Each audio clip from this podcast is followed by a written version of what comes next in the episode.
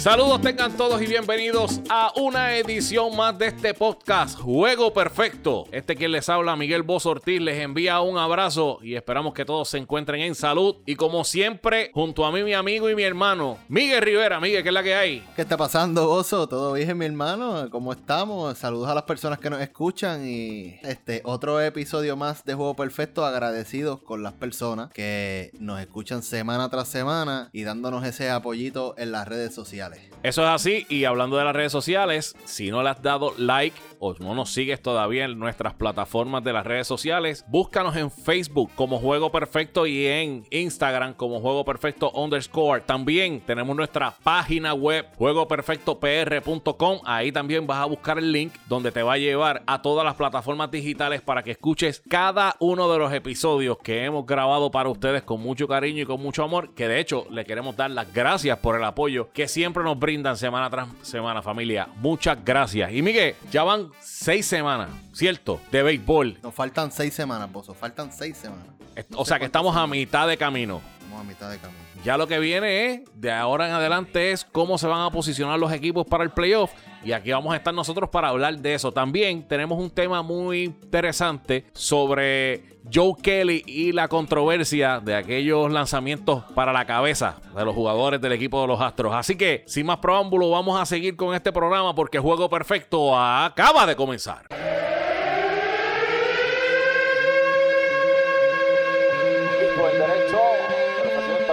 Se fue el corredor y sale un rolling al campo corto, la bola pasa limpiamente de hit, el corredor llega hasta la tercera base, hay bateo y corrido, ejecutado a la perfección, una obra maestra. Juego Perfecto presenta el bateo y corrido, donde presentamos las noticias más importantes en el béisbol. Bueno, le damos inicio a esta nueva edición de Juego Perfecto con la sección bateo y corrido. Y rapidito vamos a hablar de esto, Miguel, porque están hablando de que hay un éxodo en el equipo de los Astros. no había dado problemas desde que em, antes de empezar la temporada con el bochinche de robo de señales. Después arranca la temporada. Los muchachos no le dan ni a la bola el mundo. Verlander sale por lesión. Tengo el closer. Eh, Osuna también sale por lesión. Michael Bradley está en la lista de lesionados también. Y ahora Buster Only reporta de que hay una percepción en el equipo de los Astros de que están enfrentando un éxodo de muchas de las estrellas del equipo en reacción al escándalo de los robos de señales. Dicen que Josh Springer, Yuri Gurriel, Michael Bradley y Josh Riddick son algunos de los jugadores que serán agentes libres en este invierno. Adicional, Carlos Correa, Justin Verlander y Zach Greinke serán agentes libres en el 2021. Boston Only en ese reportaje dice que todo es porque los muchachos no quieren tener esa etiqueta de tramposo lo que puede causar que ellos no renueven el contrato. O sea, con esto que salió ahora, Puede ser que a última hora digan, mira, no, porque ya, me, ya, ya, lo tiraron al medio. Pero ¿qué tú crees? ¿Qué tú opinas de eso, Miguel? Esto es, eh, eh, yo no creo que el equipo vaya a sufrir este tipo de, de represalia de los jugadores. Número uno, el equipo ha estado apoyándolo a ellos. Y ha apoyado inclusive que no se le penalice al mismo pelotero. Prefirió votar a su administrativo para, para quedarse con los peloteros. O el equipo ya está empezando a aportar a esa relación. Encima de eso, tengo entendido que los, peloteros, los peloteros que están este año, que van a ser agentes libres, eso es otra historia. Pero hay peloteros, hay franquicias. Yo pienso que Springer puede ser uno de los peloteros que se quede. Y en el 2021 que tenemos a, Correa, también puede ser que se quede. Pero esto yo te lo estoy diciendo así, de la baqueta, bozo. Pensando así por encimita, más o menos lo que tú y yo hemos leído y hemos visto. Que son los jugadores que pueden ser jugadores que se queden en la franquicia. Aparte de eso, los Astros se ven feos. Pero eso los va a perseguir a los jugadores, no importa dónde vaya. Sin duda alguna, es como tú dices, eso no los va, no sé, ese sello de tramposo no se le va a quitar nadie. De hecho, de lo que vamos a estar hablando ahorita tiene mucho que ver con esto porque en cierta manera ellos tienen culpa, ellos tienen la culpa de todo lo que sucedió, de todo este esquema, aunque como dicen ellos, supuestamente fueron los directivos los que crearon la maqueta, pero ellos estuvieron de acuerdo y al final del camino lo hicieron. ¿Qué va a suceder con esos jugadores? Hay que ver. En otros temas, Miguel, hay unos equipos que en este trade deadline serán los vendedores. Y es que John Heyman entiende que habrán tres equipos que hasta ahora serán los vendedores en este trade deadline. Y hablo del equipo de los Piratas, de los Red Sox, de los Red Sox y los Mariners de Seattle. Y esto, si esto se debe a que los Piratas y los Marines están en rebuild mientras que el equipo de los Rexos, muchachos. ¿Quién quiere ver un juego de esa gente esta hora, esta temporada? Eso es. Yo te voy a decir algo, mira, ahí los equipos que están en esa lista que tú acabas de mencionar son equipos que están en el sótano. Vamos a empezar por ahí. Porque e, esos equipos están sufriendo y esta temporada que es cortita, se sabe que de la tumba no salen están en el sótano y de verdad te voy a decir una cosa, yo no veo que esa gente se recuperen este año de eso. No, yo lo dudo mucho. Claro que sí, y tampoco me raro que porque estén en el último tienen mucho talento en el área de los lanzadores, que, que ahí muchos van a necesitar. Y obviamente los Red Sox, podemos hablar de JD Martínez, si podemos entrar un poquito más en detalle más adelante, pero ahora mismo, lanzadores es lo que yo veo saliendo de estos equipos. Lo comentaste tú, Bozo, antes de nosotros arrancar a hablar, y pienso igual que tú, en que van a haber bien pocos equipos que van a querer tomar ese riesgo con bateadores y menos como se están viendo la mayoría de los bateadores, porque los que se ven bien son dos o tres nada más. Al final del camino hay que ver qué el equipo le va a pedir a los demás equipos por esos jugadores. Realmente ayer estaba, estuve escuchando a John Heyman, de hecho, estuvo hablando con Alex Rodríguez y con Mark Vaskirchen y estaba hablando, estaban hablando sobre esta cuestión del trade deadline y estaban hablando del equipo de los Red Sox y decían, mira, entendemos que el jugador que debe estar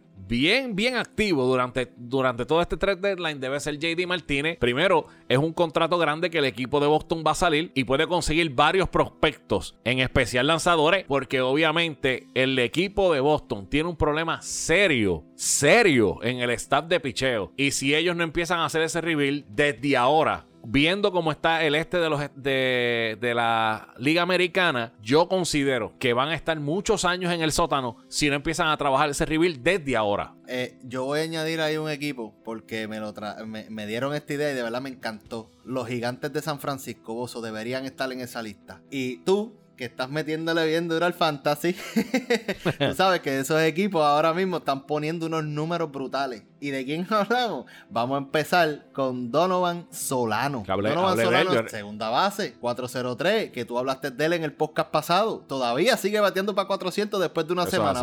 También tenemos a Austin Slater. Austin Slater es outfield, está batiendo para 317. Y Mike Jastremski. Mike Jastremski está bateando para 305. Y por ahí hay varios bateadores. Eh, eh, hay otro bateador, este, que está Wilmer Flores, que salió de los Mets. Un buen bateador. Está, ahora mismo lo tienen entre jugar los Phil y jugar DH y está 291. Son peloteros de bateadores. Estoy hablando de bateadores que tienen salida este año. Y eso es sin contar el staff de picheo de los gigantes. Tienen varios lanzadores que ah, llenando un cuarto, quinto spot de cualquier rotación hacen la diferencia. Por ejemplo, Drew Smiley, que es un buen buen iniciador, 3.24 de efectividad. Tienen a Logan Webb 354 con 20 innings lanzados. Tienen a Tyler Anderson con 17 innings, 363 de efectividad. Son lanzadores que en cualquier equipo caen como anillo al dedo. Yo creo que los gigantes deberían ser uno de esos vendedores de los que deberían estar hablando. Hay que ver qué es realmente lo que van a estar buscando para que ese rebuild de ese equipo funcione al final del camino. Porque por eso es que son vendedores. Porque van a buscar piezas que puedan empezar a poner en su lugar para que el equipo tenga un rebuild y en un par de años se conviertan en unos contendores. Va a ser bien interesante este trade deadline porque es diferente a todos a, los demás años. Acuérdate, estamos hablando de una temporada reducida. Ya lo que vas a tener es jugadores por un mes y pico y ya. Y vámonos para los playoffs. Yo entiendo que el que el más activo que va a estar va a ser el que tenga oportunidad de meterse en los playoffs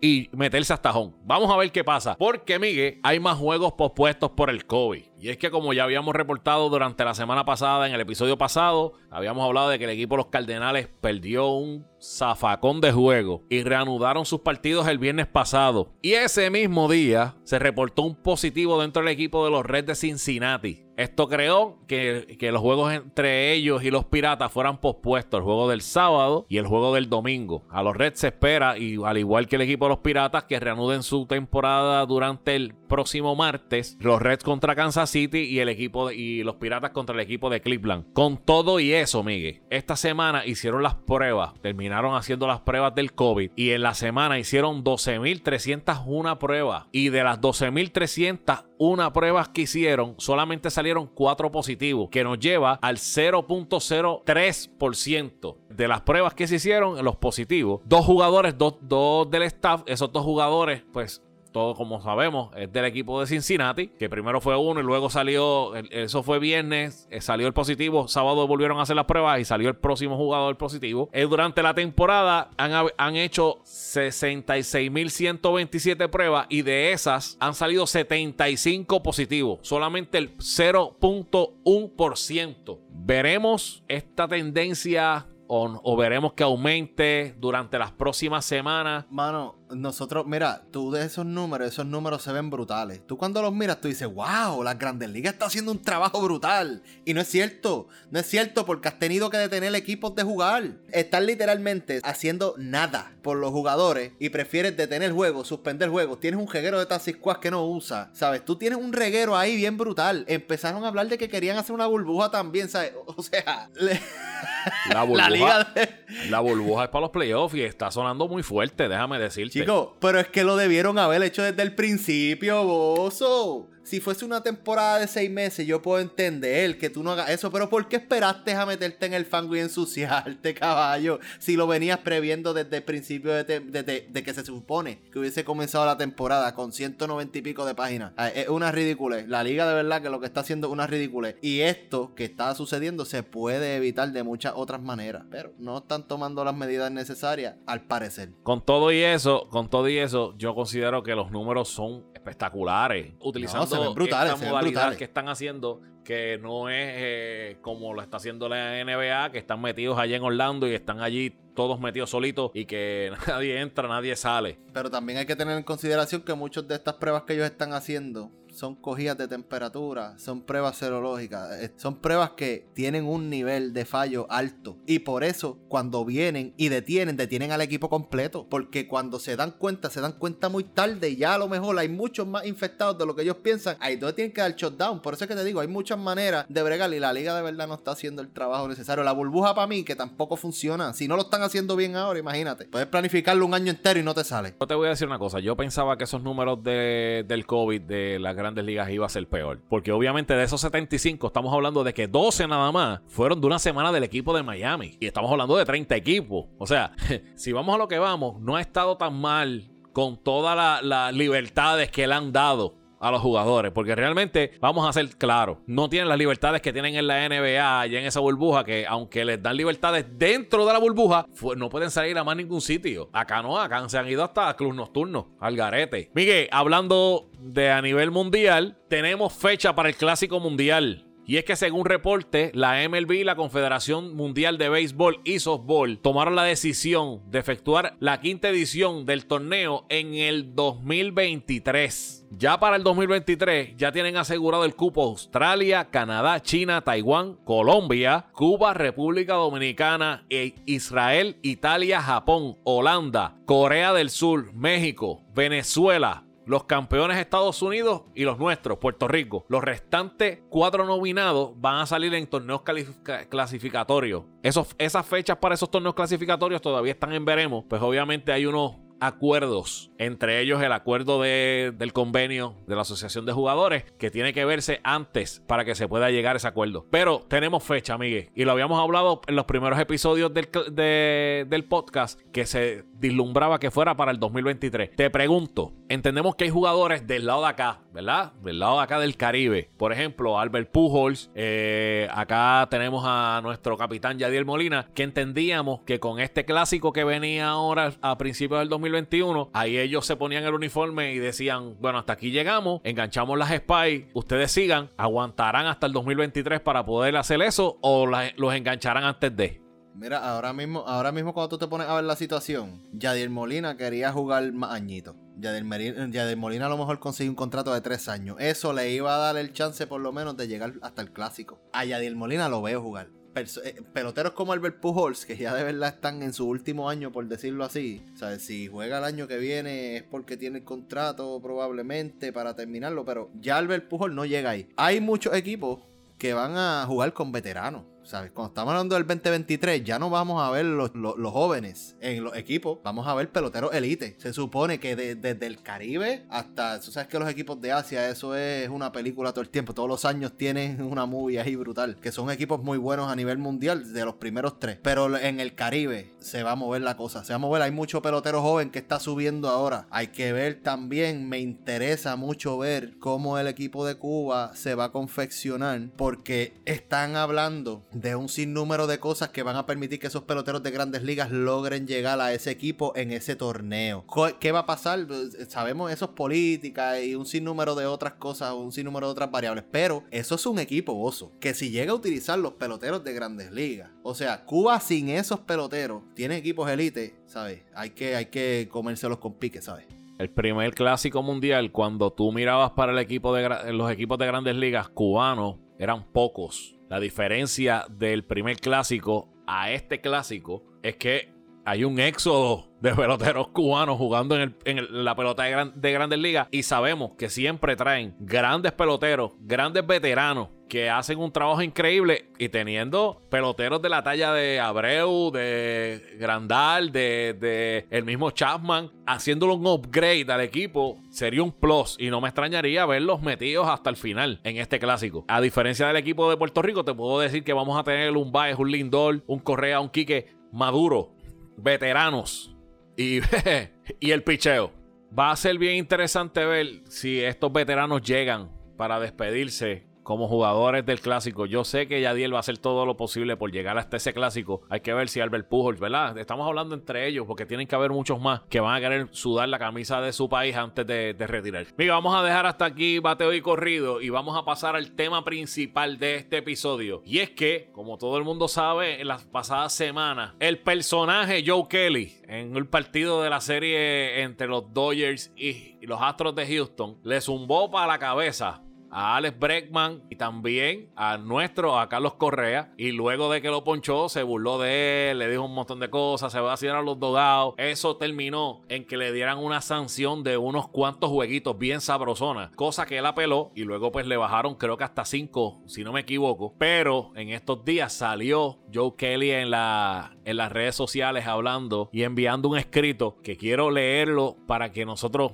desmenucemos esta, esta, este escrito y veamos si realmente Joe Kelly está más tostado que una caja de conflejos, realmente está acuerdo. Y dice así, las grandes ligas hacen una investigación y quieren que los peloteros delaten. Así que la única forma de hacer que los peloteros delaten es diciendo, no castigaremos a los jugadores. Le daremos inmunidad si delatan. Así que los principales culpables de lo que pasó, con ellos lo tomaron como, como una tontería. Si todos estuviéramos involucrados, pero la forma en que desarrollaron las cosas no fue todo del cuerpo técnico se llevó a cabo con el cuerpo técnico, no me malinterpreten, pero quienes lo desarrollaron fueron los jugadores. Así que ahora los jugadores obtienen la inmunidad y todo lo que hacen es delatar como unas pequeñas maricas. Ni siquiera son multados.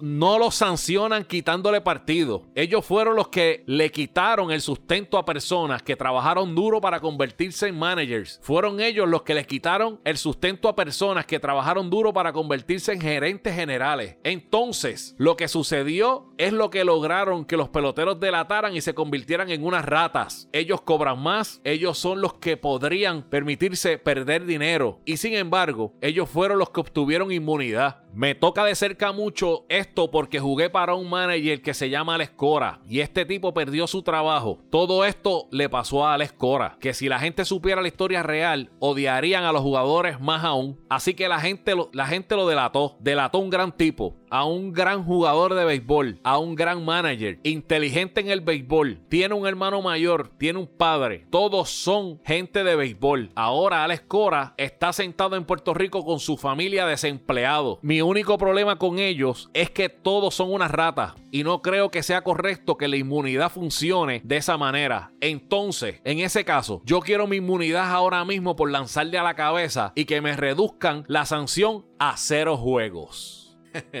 y yo te pregunto, Joe Kelly, primero, lo que dice ahí, ¿es algo que no tiene sentido o realmente tiene los pies sobre la tierra? El 99.9 de las cosas que dice yo estoy de acuerdo con él. Eh, y te digo 99.9 porque de verdad que lo último que lo lleven a hacer juegos sí, creo que es una severenda ridiculez. Porque él sabe que lo hizo mal. Independientemente haya tenido la razón, ¿verdad? Y, se nota que él conoce mucho más de lo que está pasando, eh, de lo que la gente piensa, porque, eh, ¿sabe? Él sí pareciera como si se pudiese haber ido en detalle en cuestión de lo que estaba pasando. Y la relación, obviamente, con Alex Cora excelente. Y fue parte de ese equipo. Cuando tú miras eso de un pelotero, que un pelotero está defendiendo un manager, específicamente a uno que fue el que intentaron ver como el más culpable dentro de este problema, tú sabes que los jugadores fueron los que metieron la pata bien fuerte ahí. Y podrá ser lo que sea, lo que esté pasando con los astros. Pero se nota, se nota que quienes metieron las patas ahí fueron los jugadores. ¿Sabes? Se ve en el terreno de juego. Tú tienes que verlo jugar. Tú tienes que verlo. Sí, es verdad. Correa ha tenido un buen papel. Pero tú notas la presión.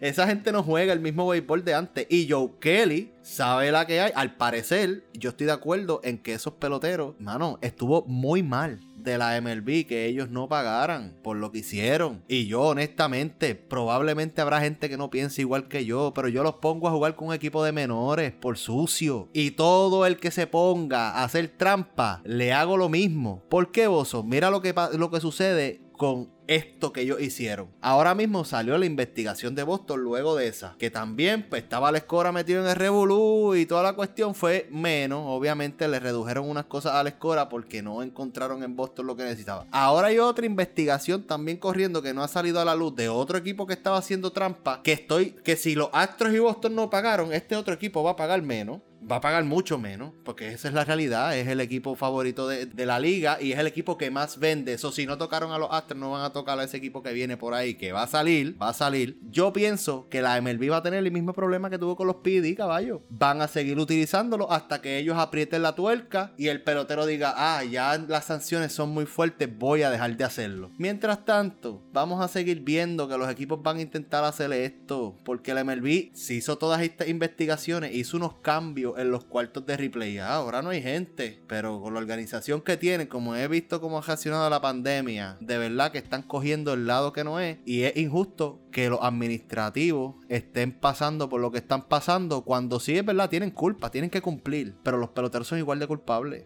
Yo coincido contigo, yo entiendo que, que en un 99% de lo que dijo Joe Kelly tiene completamente sentido. De hecho, me llama mucho la atención en el momento en que habla de Alex Cora y te voy a explicar por qué. Nosotros sabíamos que Alex Cora era una persona que, era un líder y que era un comunicador, pero al ver una persona como Joe Kelly, que todo el mundo piensa que el tipo está más tostado que una caja con flake, y sacar la cara y hablar de la manera en que habla de Alex Cora, me lleva a pensar que realmente Alex Cora es mucho más de lo que nosotros pensamos y, creíamos que era. La situación que tiene el equipo de los Astros que tuvo en esta situación del escándalo de, robo de señales, la liga lo que quería era, mira, necesitamos que alguien hable. Y de la única manera en que nosotros podemos hacer que alguien hable es como sucede en las cortes. Tú coges a Juan de los Palotes, que estuvo en el Revolú, y le das inmunidad para que el tipo chotea hasta la madre de los tomates. Y con ese, que después le tienes que dar este protección de testigos y qué sé yo qué madre más, que si tú te pones a analizar,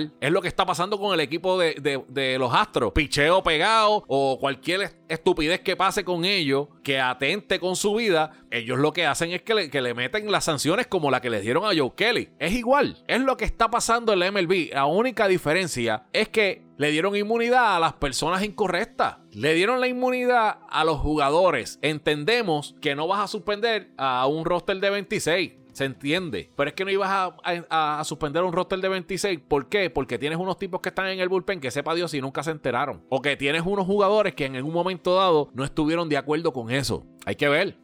Y yo te voy a decir, y yo te voy a decir que me molesta mi bozo. Y que me molesta y me molesta, pero, pero es algo como personal. Que tenga que venir Joe Kelly a sacar la cara por Cora. Y que estos manganzones de los astros ni tan siquiera hayan hecho ni la mitad. No sé qué ha pasado tras bastidores. Oye, ellos se conocen personalmente. Probablemente tienen una relación bien brutal. Probablemente no tienen que salir a la luz pública. Pero aquí quien se fastidió su reputación completamente fue Alex Cora, caballo. Y Carlos pasó Beltrán. todo lo de los astros. Y y Carlos Beltrán, ¿sabes? Pasó todo lo de los astros. Pasó todo el revolú. Pero, Bozo, pero aquí hay una diferencia. Beltrán era jugador, ¿me entiendes? Y pagó.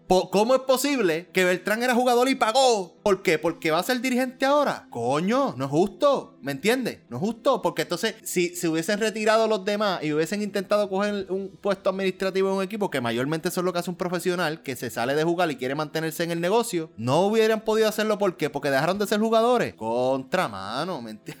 No, no, no, no es justo, no es justo.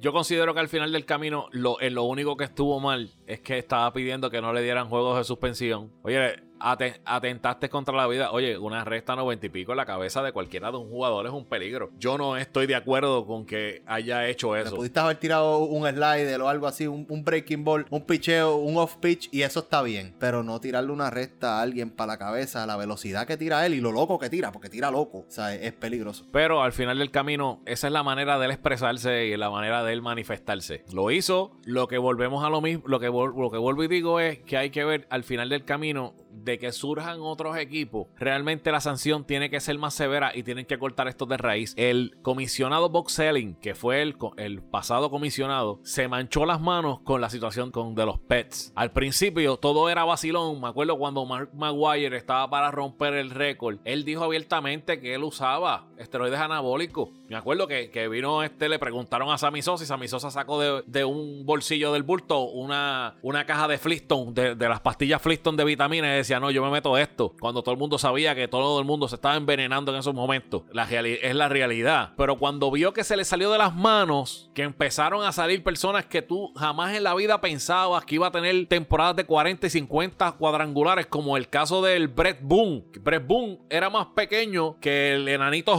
Y ese año dio 50 cuadrangulares, cosa que nadie se explicaba y se convirtió en un Hulk. Y cuando vieron que ya no tenía manera, dijeron, espérate, no, no, es que esto hay que, hay que, hay que hacer algo severo. Esto del robo de señales ha sido de toda la vida, de diferentes maneras. Tú buscas la alternativa como jugador, tú buscas la manera de tú poder tener ventaja sobre el contrario. Y si puedes robarle las señales, mucho mejor. Pero utilizar la tecnología ya ahí son otros 20 pesos. Y yo considero que fueron blanditos con el equipo de los Astros. Y ahora, realmente, si le das una sanción más fuerte al equipo que sea, al equipo que sea. No puedes, ¿cómo lo vas a hacer, bozo? Eso, oye, caballo, esto es fácil y sencillo y vamos a ponerlo en ajo y habichuela. Tu nena viene y sale a la hora que tú le dijiste que no saliera. Si tú no la regañas, ¿tú te crees que la chiquita no te va a hacer lo mismo? Pero si la grande lo hizo, ¿me entiendes? Ese es el problema. No, es, es tan sencillo como eso. Tú no seteaste el ejemplo con los astros. Como liga, estás fastidiado, no puedes hacer más nada. Lamentablemente, pues, volvemos. Joe Kelly tomó la manera,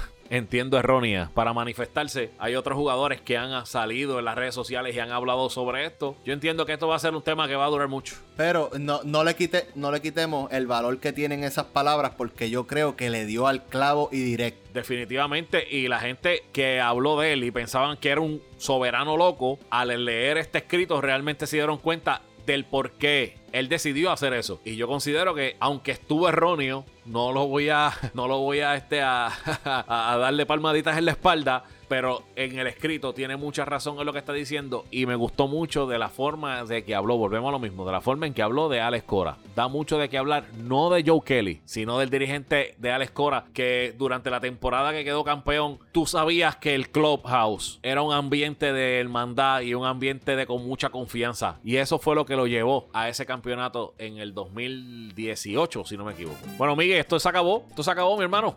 Se acabó Bozo, este, vamos a acordarle a la gente que estamos en las redes sociales en Facebook, Juego Perfecto PR, Instagram, Juego Perfecto underscore y nuestro website, eh, juegoperfectopr.com. Ahí vas a encontrar los escritos que el compañero Bozo y yo nos pasamos poniendo poco a poco durante esta pandemia y el béisbol. Y también todos los episodios del podcast, si entras al website, los vas a tener disponibles allí. Nos consigue las demás plataformas, donde sea que tú escuches tu podcast también. Eso es así. Bueno, familia, muchas gracias a todos por sintonizar una semana más de este podcast que ha sido su favorito, el podcast Juego Perfecto.